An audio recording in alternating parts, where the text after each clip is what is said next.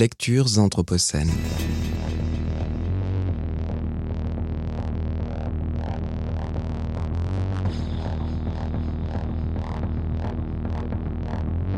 Lecture anthropocène.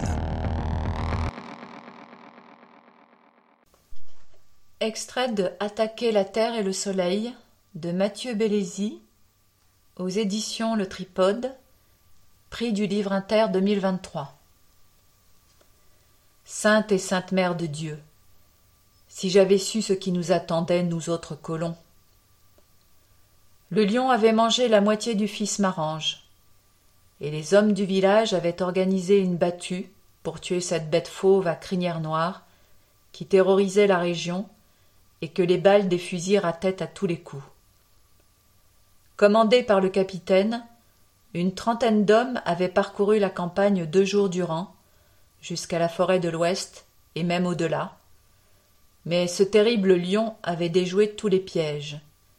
Et pour ne pas revenir bredouille, le capitaine avait tué une panthère qui avait été rapportée pendue par les pattes à une branche et exposée sur la place.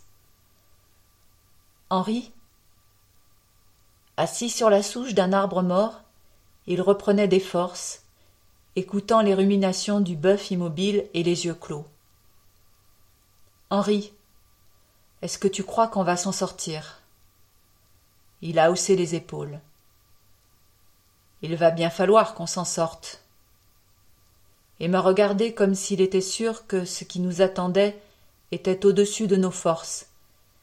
Et d'un coup je me suis senti perdu, fétu de paille sous le ciel immense, livré impitoyablement au soleil, au choléra et au paludisme aux fauves affamés tout aussi bien qu'aux indigènes qui ne nous supportaient pas et qui chassaient le roumi que chacun de nous était devenu avec la même férocité que le lion chasse sa proie.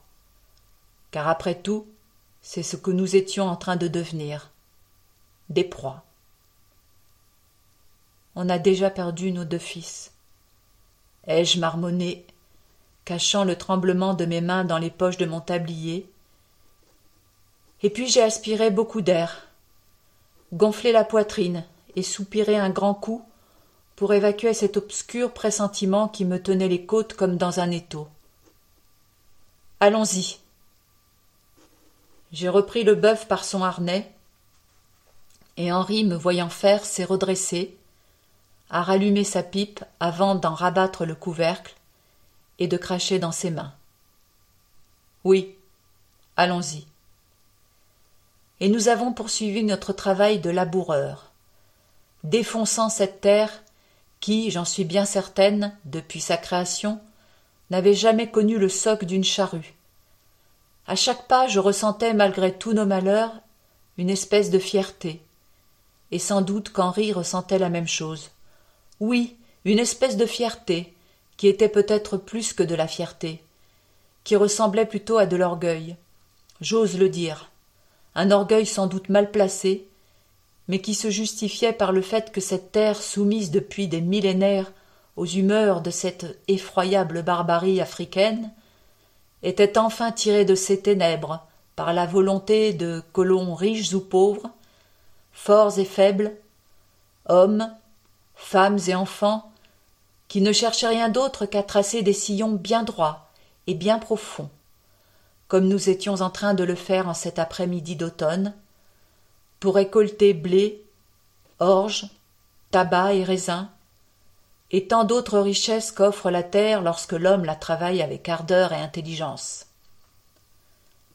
Le soleil a disparu derrière les montagnes, pendant que les oiseaux sortaient des taillis et s'envolaient en piaillant. Une perdrix rouge s'est posée sur la crête d'un sillon, et Henri l'a tué d'un coup de fusil qui a résonné jusqu'au fin fond du ciel. Il était temps d'arrêter le travail. Henri, on passe au cimetière avant de rentrer? Si tu veux. Dans le sentier, on a rencontré d'autres colons qui retournaient au village. Ils traînaient les pieds dans la poussière, cachaient leur fatigue derrière cette jovialité de ceux qui rentrent enfin chez eux, Un bœuf attelé à une charrette ne voulait plus avancer et bloquait le passage. On s'est arrêté, et on en a profité pour saluer la compagnie et se plaindre des friches qui étaient vraiment dures à travailler. Oui, c'est une terre pas commode, a dit quelqu'un.